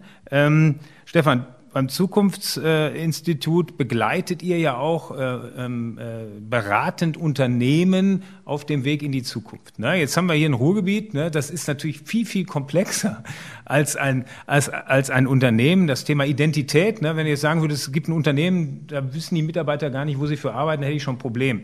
Gleichwohl ne, ähm, Hast du noch konkrete Ideen, wo du sagen könntest, das könnte eine Chance sein, daraus könnten Chancen erwachsen für so eine, das haben wir, glaube ich, jetzt in extenso besprochen, komplexe Region wie das Ruhrgebiet? Hm. Also ähm, auch wir begleiten, wir haben ein aktuelles Projekt, wo wir ähm, ähm, eine Region, das ist jetzt eine Tourismusregion, ja, ist ein bisschen anders gelagert, aber wo wir eine Region begleiten, wo wir mit Wirtschaftstreibern, mit Universitäten, mit, äh, mit ähm, den Menschen, die dort leben und die dort arbeiten, ein Zukunftsbild entwickeln, eine Vision 2030 für eine gesamte Region. Und das ist eben nicht zu sagen, das ist nur ähm, das Ministerium oder das ist nur, nicht nur der Landrat oder das ist nicht nur ein Unternehmensverband, sondern es ist eine gesamte Region. Und es sind nur jetzt an dem Beispiel, das sind mal 150, die im engen Kern mit dabei sind, ja, also äh, Gesellschaft aus der Gesellschaft und aus der, aus der Wirtschaft heraus, ja, plus noch äh, digital weitere. Aber das ist natürlich schon etwas ganz Spannendes, wenn ich wir haben es vorher gesagt, über Kooperation, über Einbeziehung, man könnte es vielleicht irgendwie in Bürgerräte denken oder irgendwie sowas, ja, gemeinsam eine Vision entwickeln. Wir haben das für Städte gemacht, ja, also für den Stadtteil von Zürich als ein Beispiel, ja, eine, eine Vision entwickeln, eine Quartiersentwicklung und so weiter. Also immer die Frage, wo habe ich kollaborative Elemente, wo ähm, gehe ich, das was ich ganz am Anfang mal gesagt habe, auf Bedürfnisse und Motive der Gesellschaft auch mit ein. Ja. Ähm, also das ist so ein Thema, von daher, ähm, Sebastian, du hast es häufiger angesprochen, dass dieses kollaborative Element, ja, wo gestalten wir gemeinsam, wo binden wir Menschen mit ein ähm, in, äh, in Entwicklungen, ganz egal in welche Richtung das geht. Ähm, ich glaube, das ist zumindest jetzt aus unserer Erfahrung heraus, äh, ansonsten kenne ich das ein oder andere Unternehmen, was wir auch begleiten. Also hier würde ich äh, wirklich sagen, es gibt so viele Probleme und wir haben natürlich auch Unternehmen hier, ähm, die vor großen, sehr, sehr, sehr, sehr großen Umbrüchen stehen. Also was, wenn wir einfach auf das ganze Thema Klima und ich, ich, ich bleibe nur mal bei der Trendbetrachtung. Neoökologie ist der wichtigste Trend, den wir haben. Äh, das Klima, die Klimaherausforderung zu lösen, ist die aller, allerwichtigste Herausforderung, die wir haben. Ähm, systemisch betrachtet hängt davon einfach äh, äh alles ab. Ähm, und ich glaube, hier steckt ein großer, großer äh, Wandel und eine große Transformation, die aus meiner Sicht nicht in der Tatkraft und in der Geschwindigkeit in den vergangenen Jahren und Jahrzehnten angegangen ist. Ja, da würde ich ansetzen. Ich bin ganz beim Thema Klima und gleichzeitig, und da würde ich, äh, vielleicht bekomme ich da von Murat auch Unterstützung, die soziale Frage ist aber für das Ruhrgebiet ähm, in gleicher Weise hochrelevant. Und ich glaube, wir nehmen die Leute nicht mit, auch nicht im nördlichen Ruhrgebiet, wenn wir ihnen erklären, wie dramatisch die Klimaherausforderung ist, wenn sie gleichzeitig, wie Murat das beschreibt, an Schulen ähm, zur Schule gehen müssen, die in keiner Weise äh, irgendwelchen adäquaten Standards, die wir hier in der westlichen Welt und in Deutschland äh, erwarten sollten, entsprechen.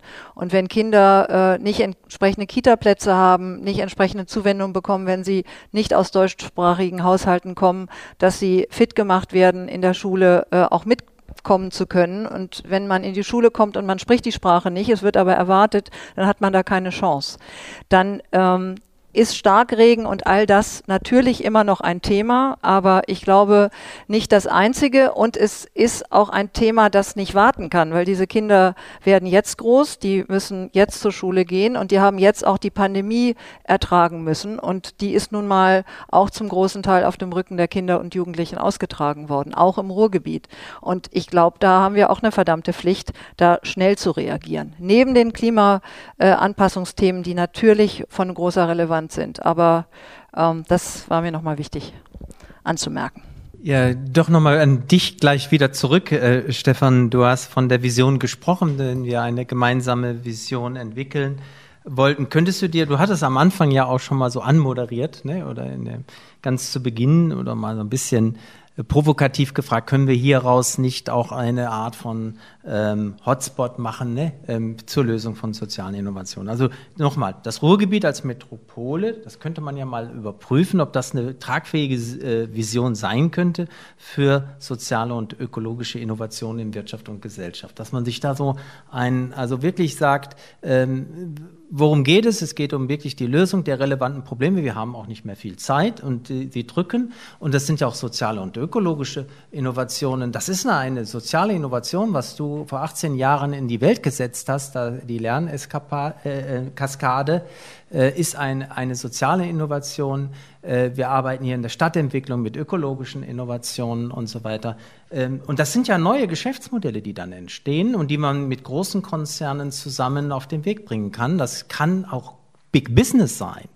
Ähm, Michael E. Porter, ein Strategiechef, äh, ein Strategieexperte aus den Staaten, hat das mal so beschrieben.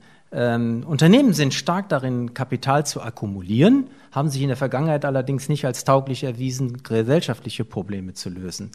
NGOs ähm, und soziale Initiativen tun das sehr wohl ganz gut, gesellschaftliche Probleme zu lösen, nur nicht nachhaltig, weil denen fehlt das Kapital. Also brauchen wir entweder eine Mischform, das wären Social Entrepreneurs oder Sozialunternehmen, oder aber entsprechende Initiativen, die zusammenarbeiten, kollaborieren. Also das Prinzip Lalarohr, also über Kollaboration, Kooperation mit den, oder wie das auch in der Wirtschaftsförderung in Dortmund passiert, ne, vor Ort, wo wirklich alle Player eingebunden werden, aber wo man wirklich sucht, diese Probleme identifiziert und dann Gemeinschaft, äh, pre-competitive collaboration könnte man sagen, also vorwettbewerblich daran gehen. Und das könnte doch mal eine Vision für die Wirtschaft sein. Also ich glaube, dass die Politik, äh, jetzt verlasse ich gerade mal meine Moderationsrolle hier, äh, ich glaube, dass die Politik allein in der Vergangenheit gezeigt hat, dass das ein sehr schwieriges Unterfangen ist, da einen Schritt weiterzumachen. Aber die Wirtschaft könnte es und die Gesellschaft, die Bürgerinnen und Bürger plus die Protagonisten und Entscheidungsträger in den wirtschaftlichen, in den, in den Unternehmen. Und das wäre doch etwas, ähm, worum man, wo man vielleicht mal schauen könnte in deine Richtung, auch mit der Unterstützung äh, äh von Experten, so einen Visionsprozess zumindest mal zu überprüfen und auszuprobieren. Also ich glaube, und ich kenne jetzt natürlich die, die äh, Initiative zu wenig, aber ich glaube, so wie du es gesagt hast, ist ja gegründet worden, um den Wandel mit einzuleiten. So, und den Wandel haben wir immer, der ist ja permanent da, äh, der verändert sich. Ich glaube, die Dramatik ändert sich auch. Äh, ähm, von daher es, also wir haben, also wir haben A, das Wissen über all das, was vorhanden ist. Ja? Ähm, also wir haben die Erkenntnisse. Es ist die Frage, äh, Erkenntnis führt noch zu keiner Entscheidung. Ja? Welche Entscheidungen treffen wir und welche Initiativen starten wir? Wo setzen wir um? Und da würde ich, wenn dann von der Seite das mal betrachten und ähm, ich stecke ja wenig drin in den äh, vielen Dingen, die ihr besprecht, aber wirklich auf den Prüfstand zu stellen, haben wir den richtigen Fokus auf die richtigen Initiativen oder braucht es in der Zeit nicht andere? Also können wir das mit den, mit den guten Playern, die da sind, äh, nicht äh, Foki vielleicht verändern äh, oder neue Themen entsprechend aufnehmen? Also von daher kann ich es jetzt nur bejahen von dem her oder die, die, die Fragestellung und ich glaube, dass die, die Hebelkraft, wenn wir jetzt in Hebel denken, ja, dann ist natürlich, hat die Wirtschaft den stärksten Hebel. Die Politik hat die Regulatorik, äh, bestimmte Dinge zu unterstützen. Aber die Veränderungskraft kann und muss aus meiner Sicht von den Unternehmen herkommen, weil sie einfach dadurch die, äh, ein, ein, Zugpferd wegbereiter sein kann, Menschen natürlich mitnehmen kann äh, und ähm, ja, auch Vorbild und Leuchtturm für bestimmte Themen sein kann. Ja, und ähm, das, ist, das ist schon nochmal ein schönes Stichwort, Stefan. Wir äh, biegen jetzt auf die Endgrade ein. Ähm, man sieht ja hier an diesem traditionellen Standort, und jeder ist ja immer erstaunt, wie schön Duisburg-Ruhrort auch sein kann, wobei der Haniel Campus ist nicht exemplarisch, so wie Duisburg-Ruhrort auch an anderen Stellen aussieht, das muss man auch dazu sagen. Aber die Familie Haniel hat über 265 Jahre hinweg bewiesen, wie anpassungsfähig sie agieren kann. Ja? Und mit Bergbau, die letzte Zeche, ne, Prosper Haniel, wir haben eine Zollverein, war eine Haniel-Zeche. Man hat sich getrennt in den 60er Jahren von all diesen Aktivitäten und ist neue Wege gegangen, vornehmlich in Richtung Handel. Und jetzt macht man wieder den Schwenk und sagt, okay, wir müssen schauen, womit soll denn das Familienunternehmen Haniel in 50 Jahren Geld verdienen? Und das wird nicht mit Cash and Carry sein. Das werden ganz andere Geschäftsmodelle sein. Das müssen Geschäftsmodelle sein. Und hier nennt man das enkelfähig. Ne? Wir haben das Wort ähm, dann auch gerne adaptiert. Und dann macht sich Gedanken, sagen, okay, das, wir müssen, und das fällt natürlich einem Familienunternehmen, was aus Beteiligungen besteht, einfacher zu sagen, ja, das verkaufe ich und ich kaufe was Neues zu, zugegebenermaßen. Ne? Aber das wird sicherlich auch für viele eurer Mitgliedsunternehmen beim Initiativkreis sehr herausfordernd sein, womit verdiene ich denn in 30 Jahren mein Geld? Ja, und jetzt mache ich Industriegas und wie, was, womit, was mache ich in 30 Jahren? Das ist nicht profan. Und wir können eigentlich nur anbieten, da gehört natürlich Digitalisierung dazu, äh, wir können nur anbieten und reichen die Hand, aber wir sind nicht auf Augenhöhe äh, mit, mit irgendwelchen Wirtschaftsunternehmen, auch nicht mit dem Initiativkreis, das ist uns klar. Wir sind aber sehr viele. Ja? Hier kommen regelmäßig Startups aus ganz Deutschland zusammen, jetzt schon 115 und über 300 Menschen und da ist eine Menge an Schwarmintelligenz vorhanden, auch zur Lösung von ökologischen und gesellschaftlichen Problemen, die vielleicht auch Mitgliedsunternehmen vom Initiativkreis auf gute Ideen bringen kann, wie denn das Geschäftsmodell in 30 Jahren aussieht. Annette hat genickt, wir vertiefen das Gespräch sicherlich noch anschließend oder bei einem nächsten Termin. Ah ja, Annette will noch was sagen. Ich, ich muss ich jetzt, ich muss, ich muss noch bitte einmal äh, ein, zehn Sekunden für den Werbeblock äh, nutzen dürfen. Ähm, wenn wir sagen Enkelfähigkeit, die Enkel, das sind die jungen Talente, die Kinder und Schüler und Jugendlichen, die hoffentlich jetzt in Scharen zu den kommenden Talenttagen im Ruhrgebiet, 500 Aktionen sind das, die von der Talentmetropole Ruhr, unserer ähm, Bildungsstiftung, äh, vorangebracht werden und initiiert werden und zum Glück auch physische Begegnungen jetzt wieder möglich sind am Ende des Tages wäre es doch toll, wenn ihr uns aktiviert, zu unterstützen, dass junge Menschen im Ruhrgebiet eine Idee bekommen, was Unternehmertum bedeutet, was dann auch sozialer Unternehmer sein kann. Vielleicht lade ich euch dann mal in die hoffentlich äh, dann in den nächsten Jahren entstehende urbane Zukunft Ruhr, dem Stadtquartier ein und ihr erzählt eure Vision jungen Menschen, dass die auch verstehen, dass sie selbstwirksam sein können, sein müssen, wenn sie Teil dieser Gesellschaft, äh, sich als Teil dieser Gesellschaft erleben, in der sie gestalten können und auch wollen. Und da braucht es auch Vorbilder und da seid ihr, glaube ich, ziemlich gut drin. Ähm, der Mann muss es wissen. Stefan Grabmeier sagte gerade, vom Zukunftsinstitut kommt. Ähm, Veränderungskraft muss von den Unternehmen ausgehen. Die Politik hat versagt, ist das so? Puh. Äh, Politik könnte mehr und äh, wir alle könnten sicher mehr und wir kriegen mehr hin, wenn wir da zusammenarbeiten. Ähm, ich möchte jetzt nicht in meiner Rolle und Funktion die Politik schelten. Ähm, als Privatperson bin ich mit einigem unzufrieden. Sebastian, die Politik hat versagt? Also das würde ich so nicht stehen lassen. Es gibt sicherlich äh, Fehler, die muss man einfach sich offen eingestehen. Die hat die Politik gemacht, die haben andere auch gemacht und da geht es auch um eine gute Fehlerkultur. Man kann am meisten lernen, wenn man äh, sich damit auseinandersetzt und nicht so tut, als wäre das doch alles toll gewesen, was man gemacht hat. Also das ist eine Reaktion, die ich nicht mag, wenn man immer versucht, das zu rechtfertigen. Die Zukunft birgt jetzt eine Riesenchance und die Erkenntnisse gerade der letzten Jahre, dass wir einfach Geschäftsmodelle, Rohstoffkreisläufe und Ideen entwickeln, wie wir einfach in die Zukunft gehen können, ohne dass wir dabei ähm, eine Wüste hinterlassen und dann die noch jahrelang wie den Emscher Umbau wieder renaturieren müssen. Also das ist, da können wir auch von lernen. Und ich glaube, das Ruhrgebiet kann deshalb auch daraus lernen und sagen, wir gehen jetzt positiv in die Zukunft und wir machen das gut. So. Und das ist eine Win-Win-Situation, weil das, was uns das kostet, Luftverschmutzung, Bodenbelastung, Renaturierung, das sind ja auch Kosten, die zahlen ja alle Bürger, auch die sozial Schwachen. Und wenn man ähm, guckt, wo die Steuerlast hingeht und ähm, wer, wer am meisten vom Klimawandel betroffen ist, das sind auch die Leute in sch schlecht gelegenen Stadtteilen. Die sind betroffen von Hitze, von schlechter Luft und so weiter. Den Leuten, denen es gut geht, die können alle ähm, schön im Grün sitzen, im Garten. Die keinen Garten haben, sitzen dann bei Corona in ihrer Wohnung. Also ähm, ich sehe das ist eine Riesenchance, ähm, habe da keine Angst vor und ich denke, das Ruhrgebiet ähm, hat dann super Potenzial, um das als Modellregion, Vorzeigeregion, wie auch immer so viele Begriffe, die dafür kursieren, um das zu gestalten. Sarah, als Gründerin eines Startups, das nachhaltige Verpackungen, ähm, Geschenkverpackungen ähm, produziert, ähm, hast du das seinerzeit getan, weil im Grunde genommen die Politik versagt hat? weil die entsprechenden Richtlinien nicht durchgesetzt wurden? Das ist ein super spannender Punkt, weil ich ähm, ja natürlich, wie wahrscheinlich alle, auch äh, die Verbote von Einwegartikeln äh, immer recht rege verfolge und das ja noch nicht so lange her ist, dass dann auch hier in Kraft getreten ist, dass man äh, Strohhalme und äh, ne, Wattestäbchen aus Plastik und so einige Artikel nicht mehr nutzen darf.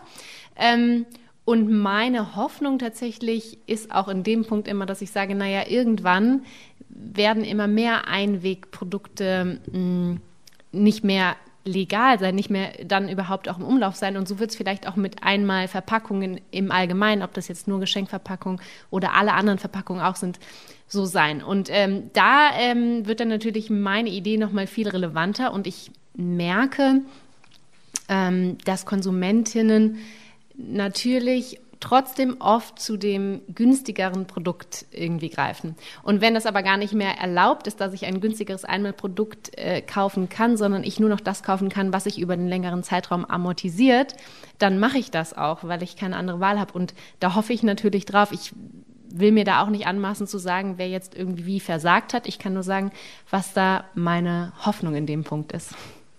Murat, von dir weiß ich, dass du lieber machst, ähm, als über Politik zu reden. Aber auch an dich die Frage, wie siehst du die Leistung der Politiker? Also ich glaube, die Frage ähm, Versagen oder nicht Versagen ist, ähm, kann man so nicht beantworten, weil äh, man muss gucken, welche Möglichkeiten hat die Politik, um ein Problem zu lösen. Und was für ein Problem ist es? Hochkomplexe äh, Systeme wie Bildungssystem, Gesundheitssystem und so weiter haben auch hochkomplexe Probleme tagtäglich. Also es wäre fatal, wenn wir das unterschätzen und sagen, ja, da müssen doch irgendwelche Leute, die da sitzen, das einfach mal lösen. Das wird nicht der Fall sein. Was mich die Frage, also mich beschäftigt die Frage, wie nutzt die Politik ihre eigenen Möglichkeiten effektiv und effizient? Um solch komplexe Probleme zu lösen? Und genau diese Frage kann ich selbst nicht beantworten, aber wenn ich in die Schule reingehe, sehe ich, dass die, dass die Politik leider nicht so weit ist, dass jegliche Probleme gerade gelöst werden. Vielleicht ist es aber auch ein sehr hoher Anspruch gerade. Und ich würde aber gerne von anderen hören, ähm, ob die Möglichkeiten sinnvoll eingesetzt werden. Das kann ich selbst nicht beurteilen. Also keine einheitliche Schelte der Macherinnen und Macher hier an dem Tisch. Alles Unternehmerinnen und Unternehmer oder auch in der Funktion der Verbandsvorsitzenden eines großen äh, Industrieverbandes. Ähm, also keine einheitliche Politikerschelte, aber die gemeinsame Überzeugung können wir damit vielleicht schließen, dass die Unternehmen die Veränderungskraft, die sie haben, einsetzen sollten, um gesellschaftliche Probleme zu lösen. Gibt es ein gemeinsames Nicken? Das kann ich jetzt also nur in den Kreis zurückspielen, in ein kräftiges Ja. Ganz herzlichen Dank äh, äh, in die Runde für die anderthalb Stunden, äh, die wir uns jetzt hier gemeinsam über Utopie und äh, einer Vision äh, äh, für das Ruhrgebiet, für die Zukunft äh, besprochen haben. Ganz lieben Dank an dich, Annette, ähm, dass du jetzt so jung noch im, im, in deiner neuen Funktion auch dieses Wagnis eingegangen bist, ohne uns auch zu kennen. Das zeigt einen unternehmerischen Mut. Sebastian, dein großer Blick auch über den Tellerrand hinaus. Äh, ihr beschäftigt euch mit Zukunftsfragen und es hat uns sehr geholfen, uns hier mal zu verorten. Und ganz herzlichen Dank für eure Beiträge, Murat, Sebastian und Sarah. Ihr seid Leuchttürme. Ihr seid einfach Beispiele und Modelle, wie es funktionieren kann, mit eigenen Initiativen und unternehmerischen Mitteln etwas zu bewegen. Und wenn wir alle zusammenkommen am Ende, ich glaube, dann wird was draus und dann habe ich auch keine Sorge, dass das Ruhrgebiet den Sprung in die Zukunft äh, schafft. Danke, Oliver, für diese Sonderfolge und an das Aufnahmeteam. Bis dann. Vielen Dank fürs Zuhören. Wir nehmen wieder spannende Einblicke mit in die Heimat der Zukunftsmacher. Schreiben oder sprechen Sie uns gerne an unter redaktion.aufinzukunft.de. Bis zum nächsten Mal.